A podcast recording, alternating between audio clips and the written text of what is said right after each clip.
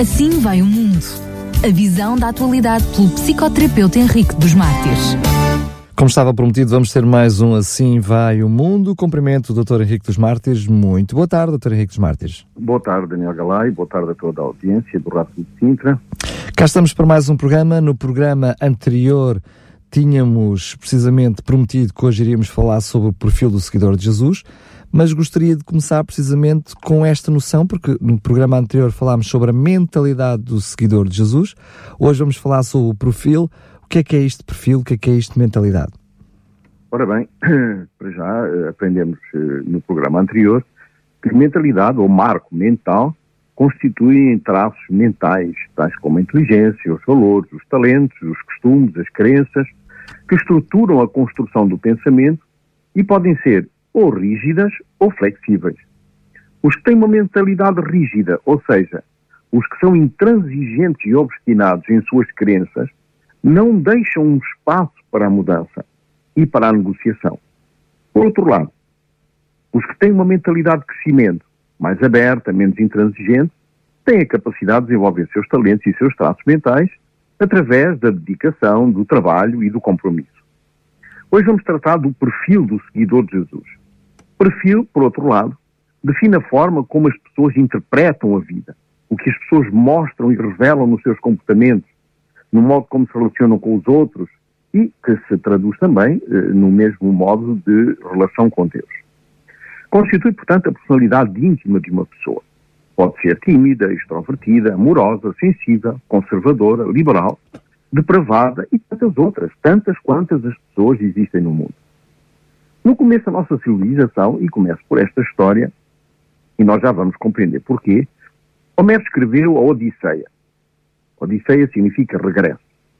Ulisses, tendo terminado a guerra de Troia, iniciou o regresso à sua pátria, a Ítaca, mas não consegue, pois é submetido a duras provas na sua viagem de retorno, a qual tem a duração de mais ou menos 10 anos. Este regresso, ele vai em busca de sua esposa Penélope e do seu filho Telêmaco.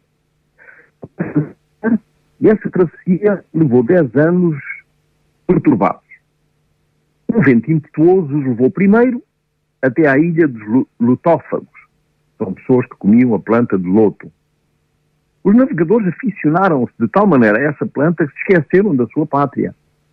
Tiveram de insistir com Ulisses para prosseguir a viagem. Na próxima ilha encontram-se com um cíclope gigante.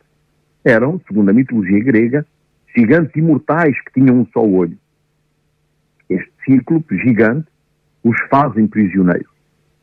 Livres do jugo de Calipso, que durou sete anos, Ulisses constrói uma jangada e parte. Mas uma tempestade desencadeada por Poseidon lança-o na ilha dos Feáces, onde é descoberto por Nausicaa, filha do rei Alcino. Chegam à ilha de Circe. Circe era uma bruxa que transformava metade do seu, que transformou metade dos seus homens, dos seus companheiros em porcos. Ulisses tem de urdir uma estratégia para sair da ilha. Passa ainda pela Ilha das Sereias e tem de se cautelar com a canção das sereias, que tinham dotes de aprisionar todos os que se deixassem cantar por essas canções. Nós não vamos interpretar todos os elementos desta, desta, desta Odisseia eh, de Homero, mas vamos tocar em alguns que dizem respeito à Igreja e que têm uma relação com aquilo que nós eh, somos em termos de perfil como seguidores de Cristo. Quer dizer, e isto é importante, Ulisses é sempre o mesmo. Ele não muda. Nossa cultura hoje procura heróis com super-humanos, mas na realidade os verdadeiros heróis são as pessoas, seres humanos que se superam com a ajuda de Deus. O que muda constantemente são os desafios que Ulisses tem de enfrentar em cada etapa da sua vida. E de acordo com o desafio que tem de enfrentar, tem de criar uma estratégia para se libertar dele. Quando lemos a definição que Jesus faz da Igreja, ele a declara como uma instituição firme, sólida, resistente ao tempo e que triunfa sobre o Hades. Jesus disse: Pois também eu te digo que tu és Pedro, e sobre esta pedra edificarei a minha igreja, e as portas do Hades, do inferno, não prevalecerão contra ela. Isso encontra-se em Mateus 16, 18. Essa, essa instituição, contudo, está colocada no tempo E cada época apresenta problemas diferentes, portanto, desafios diferentes. O perfil do seguidor de Jesus está descrito na palavra de Deus. Não podemos inventar um discipulado diferente. O que podemos fazer é estar atentos aos problemas que se apresentam em cada época da história da Igreja e quais as características pessoais que, como discípulos, temos de reforçar. Temos de entender, como na história de Ulisses, que cada ilha, ou seja, cada época da história da Igreja, apresenta um desafio permanente. A Igreja pode ser comparada a um barco que vai tocando diferentes portos e que em cada porto encontra um novo combate. O primeiro cenário que Deus apresentou à Igreja, ao mundo, foi o cenário judeu. Jesus se reunia no templo para ensinar os judeus e responder aos judeus. Surgiram algumas controvérsias com os fariseus sobre a interpretação da lei, sobre o Messias, sobre a interpretação da história, mas também haviam questões em comum. Os judeus acreditavam, por exemplo, num só Deus. Criam nos Dez Mandamentos. Criam no matrimónio monogâmico e heterossexual. Os temas discutidos com os fariseus emergiam da má interpretação da lei. Quando Estevão aparece no Sinédrio, começa por dizer que o Deus dos nossos pais apareceu a Abraão. Todos entendiam do que ele falava. Eram, por definição, filhos de Abraão e tinham orgulho nisso. Embora com pontos controversos, falavam de assuntos que todos compreendiam. O segundo é o cenário pagão. Com a confissão de Cornélio, agora Jesus dirige também aos pagãos. São politeístas, idólatras, imorais, homicidas. Um romano podia matar um filho ou um escravo que não tinha nenhuma condenação penal. As questões mudaram nesse cenário. Já não se falava da lei ou dos profetas ou num só Deus. O exemplo é quando Paulo chega a Atenas, ele dirige ao povo pagão dizendo: Sei que vocês são todos muito religiosos porque têm muitos deuses, mas eu venho pregar-vos o Deus desconhecido. Portanto, havia uma discrepância entre o Deus único que lhes era apresentado e os muitos deuses pagãos. A troca de cenários muda, evidentemente, os desafios e também os focos de atenção da Igreja. Por falar em cenários, eh, que cenário nós temos nesta segunda década, década do século XXI e em que situações temos que ser fortes ou estes super-heróis? Ora bem, há 30 anos falávamos sobre a crença na Virgem Maria, o que pensávamos da confissão auricular, porque estávamos organizados como pastores e não como sacerdotes. Eram essas as grandes questões, há 30 anos atrás, a nível eclesiástico. Agora discute o matrimónio homossexual, o aborto, a eutanásia, a clonagem humana. Quer dizer, passou-se algo no mundo que mudou o cenário. Hoje necessitamos de respostas mais elaboradas. As mudanças são de tal modo rápidas que não permitem uma adaptação conveniente. Não temos tempo para analisar, refletir, nos adaptar às mudanças. As mudanças são tão vertiginosas que quando nos adaptamos a uma situação, já outra aparece para tornar a anterior obsoleta. Antes, os telemóveis só recebiam e faziam chamadas. Depois, já podiam ser usados para enviar mensagens textuais. Depois, transformaram-se numa potente máquina fotográfica. Depois aparece o GPS. Agora já se usa o telemóvel para falar, ouvir e ver a pessoa do outro lado. Estamos, portanto, no cenário da velocidade, num cenário de globalização, o cenário da geração, da geração Z. Um sacerdote jesuíta disse no início do século, do, dos anos 30 que o mundo iria progredir do nacionalismo para o continentalismo e, por fim, para um mundo universalista. O desaparecimento das fronteiras na Europa é um marco importante da passagem do nacionalismo para o continentalismo. Doutor Henrique dos Martins, peço desculpa por estar a interromper, mas falou na geração Z. O que é isso da geração Z? Muito bem. O que caracteriza a geração Z, que compreende tantas pessoas nascidas eh, entre o fim de 90 e até 2010, é o desenvolvimento exponencial da internet e dos aparelhos tecnológicos. As pessoas da geração Z, Z são conhecidas como sendo nativas digitais, estando muito familiarizadas com o World Wide Web, com a partilha de arquivos, com o smartphone, tablets e o melhor de tudo, estão sempre conectados. Uma geração mais virtual do que real. Os jovens de hoje são a primeira geração a amadurecer na era digital. Essas crianças foram banhadas em bits. Diferentemente dos seus pais, elas não temem as novas tecnologias, pois são pois não são as tecnologias foram feitas para eles. Na realidade, eles são as crianças do mundo moderno, do novo mundo, do mundo digital. E são também chamados, por isso, a geração digital ou até mesmo a geração líquida. Uh, Zygmunt Bauman. Se pensarmos um pouco, vamos perceber que os integrantes desta geração nunca viram o um mundo sem computador. Outra característica essencial desta geração é o conceito de, do mundo que procede desapegado das fronteiras geográficas. Para eles, a globalização não foi um valor adquirido no meio da vida a um custo elevado. Aprenderam a conviver com ela já na infância. Como informação não lhes falta, então, um passo à frente dos mais velhos, concentrados em adaptar-se aos novos tempos e aos novos desafios da tecnologia. A Igreja tem que seguir o mesmo ritmo para não correr o risco de se encontrar desatualizada e em discordância com a sociedade, a quem tem de testemunhar da sua fé como seguidor de Cristo. A globalização é um fenómeno antigo. Ela aparece já na história e até na Bíblia com o nome de Babilónia. Babilónia é o arquétipo da organização social pagã ao serviço do mal, que se opõe a Deus e, que, e quer globalizar o mal contra Deus. Por isso, na palavra de Deus, Babilónia é um modelo proposto por Deus para a compreensão de como se maneja, como atua e como vai mover-se no fim dos tempos a conjuntura eclesiástica do mal, o qual se opõe e se levanta contra tudo o que se chama Deus e, a, e se assenta no santuário de Deus, ostentando-se como se fosse o próprio Deus.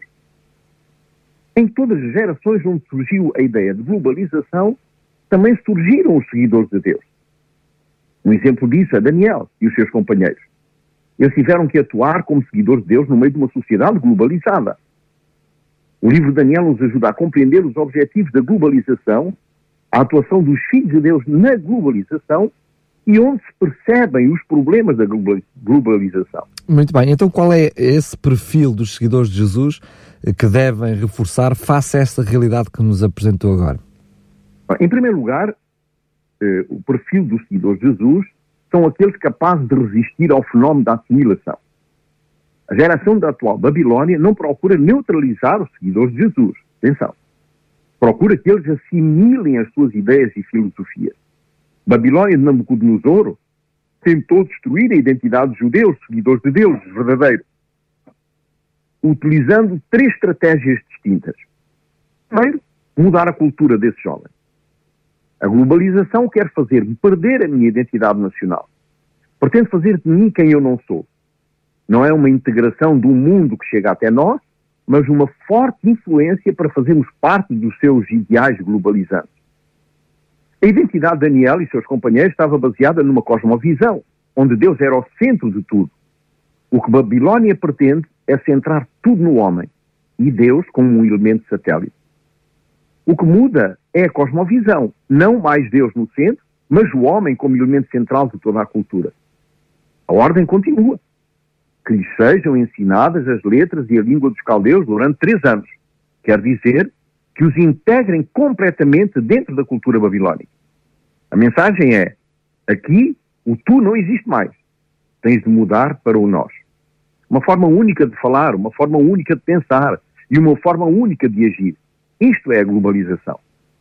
Em segundo lugar, mudam-lhes os nomes. Os pais hebraicos ou os pais hebreus punham nomes aos filhos onde se assinalava a relação com Deus. Os seus quatro nomes, dos amigos de Daniel e mais Daniel, estão relacionados com a fé destes jovens. Os nomes que lhes foram propostos pelos caldeus têm todos uma relação direta com os deuses de Babilónia. Foi uma mudança total de identidade. Um dos principais aspectos negativos da globalização é a forte contaminação de vários países nas culturas locais, na intoxicação da identidade de um povo, dirigindo do sentimento de nação para o sentimento de continente e, muito em breve, para o sentimento do mundo. Da globalização passará seguramente para a mundialização. Em terceiro lugar, mudaram a alimentação dos jovens judeus. Isto é, eliminar o conceito hebraico de alimentos limpos para alimentos imundos. Todos os alimentos em Babilónia eram sacrificados aos ídolos e considerados pelos judeus como imundos. E agora eles tinham que comê-los. É interessante que a primeira resistência de Daniel se situa ao nível da comida. O que determina a nossa saúde está em grande medida relacionado com o que comemos. Podemos até dizer que somos o que comemos. Ele também vai manter seu nome hebraico. Toda a vida não aceitou a mudança do nome. Na globalização, os povos são influenciados através dos meios de comunicação social e costumes alimentares diferentes e sem raízes culturais. Quando mudam os meus hábitos alimentares, a minha vida também muda. Se nos desviamos da palavra de Deus e assimilamos o que o mundo nos propõe no lugar do que Deus nos aconselha, então começamos a nos nutrir com coisas que nos transformam à imagem e semelhança do mundo. Ora, o perfil do seguidor de Jesus tem que revelar uma grande capacidade de resistência à influência destas propostas do mundo globalizado. Convicções firmes que permitam não encerrar-se, porque, porque senão construiríamos um gueto, e Deus disse que estaremos, estamos no mundo, embora não façamos parte dele, mas, porque também não vivemos num mosteiro, mas estar preparados, bem firmados nas convicções que mantenham a nossa identidade, tanto como cidadãos de uma nação, como cidadãos do céu. Não somente quando me querem fazer calar, quando me querem anular, mas quando querem mudar a minha identidade. Então, qual será o grande desafio desta etapa da existência? O grande desafio desta etapa é aprender a resistir. Aprender a resistir a todas as argumentações e filosofias e todos os debates que intentam contra a nossa identidade cristã, de forma a, dizer, eh, a poder dizer com vigor: Eu sei em quem eu creio, de modo a manter-se firme na fé em Jesus Cristo. O perfil do seguidor de Jesus nesta era tem de ter como princípio uma profunda preparação para estabelecer e manter a fé em Jesus, de modo a não se deixar absorver nem ser submergido pelas ciências do ocultismo que nos chegam das culturas orientais. Vivemos num mundo que se define como uma, sociedade de tolerância. Parece que esta geração até inventou a tolerância. Contudo, se esta tolerância fosse real, eu não tinha necessidade de defender com perseverança e audácia a minha fé, já que todos me tolerariam. A tolerância foi introduzida no Ocidente, aliás, pelos cristãos. Temos de estar atentos a este fenómeno, porque os que não aceitam certas coisas são assinalados intolerantes, justamente. Tolerância é o respeito às ideias, às crenças e às práticas dos demais, quando são diferentes ou contrárias às próprias. A globalização aceita a pluralidade de religiões, é verdade. Mas onde nos ataca é na convicção da fé de cada religião. Há que diferenciar a religião, que para alguns é como folclórica, como um conjunto de rituais para apaziguar a angústia existencial, e não como um fundamento, algo que é, que é, que é uh, o fundamento da Igreja. A fé do cristão não é parte um folclore, nem está cheia de rituais tranquilizantes. A fé verdadeira fala-nos de um Deus supremo com caráter e com mandamentos. Existem pessoas que dizem ter uma religião. Quando questionadas de quantas vezes vão à igreja, dizem: No dia do meu batismo, porque me levaram sem saber. No dia do meu casamento, para agradar às visitas. e no dia do meu funeral, porque não posso fugir. Fantástico.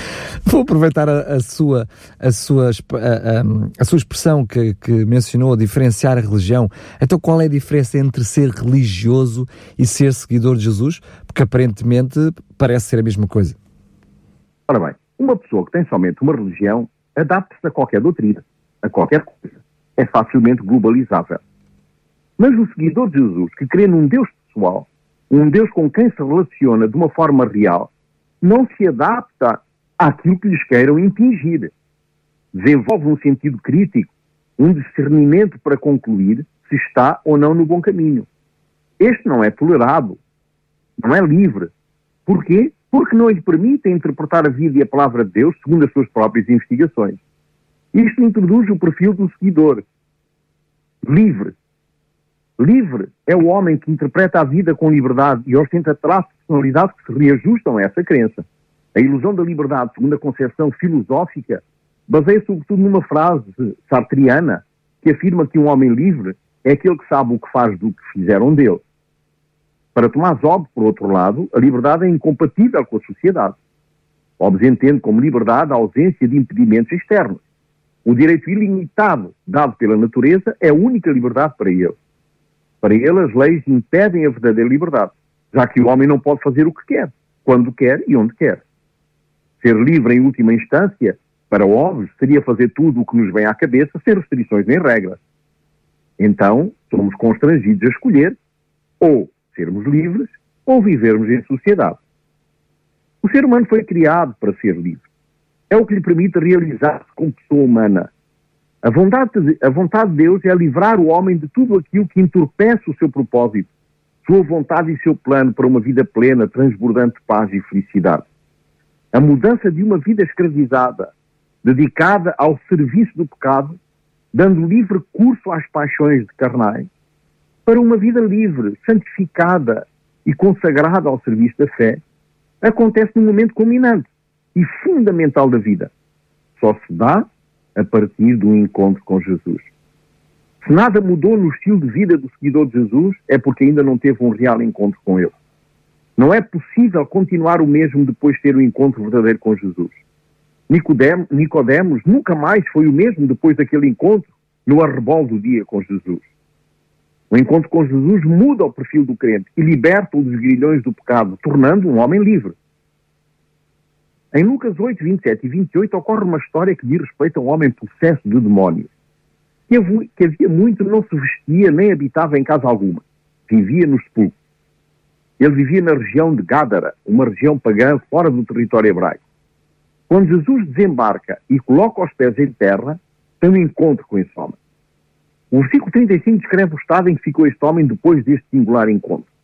E saíram a ver o que tinha acontecido e vieram ter com Jesus. Acharam então o homem de quem havia saído os demónios, vestido e em seu juízo, assentado aos pés de Jesus, e temeram. A personificação do perfil de um homem livre, um homem liberto das garras da possessão demoníaca, é esta transformação que aconteceu neste homem. No capítulo 19 de Lucas surge uma outra história, também reveladora do perfil de um homem livre. Ele chama-se Zaqueu. Este homem queria ver Jesus, mas era de pequena estatura. Diz o texto que ele subiu a um sicômoro e daí poderia, podia ver Jesus, mas as pessoas não o podiam ver a ele. O sicômoro é uma árvore de folhas grandes e fartas que o escondiam perfeitamente a sua posição curiosa. É bom salientar que era um chefe dos publicanos. Devia ser muito rico, porque os cobradores de impostos ficavam sempre com algum dinheiro. Era, portanto, um homem corrupto. Hoje, como não existe, é difícil compreender o que isso é, mas naquele tempo existia a corrupção. Ele tinha problemas de consciência e ansiava um encontro com Jesus. O perfil deste homem era de ladrão, ambicioso, mentiroso, enganador, corrompido pelo dinheiro e por isso odiado pelo povo.